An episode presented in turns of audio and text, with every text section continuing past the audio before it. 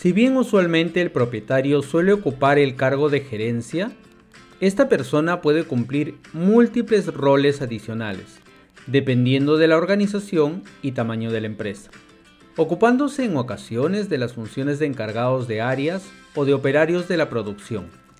Algunas veces estas funciones se realizan de forma simultánea, es decir, al mismo tiempo. También puede existir dos o más propietarios de la empresa, pudiendo estos ser familiares o no.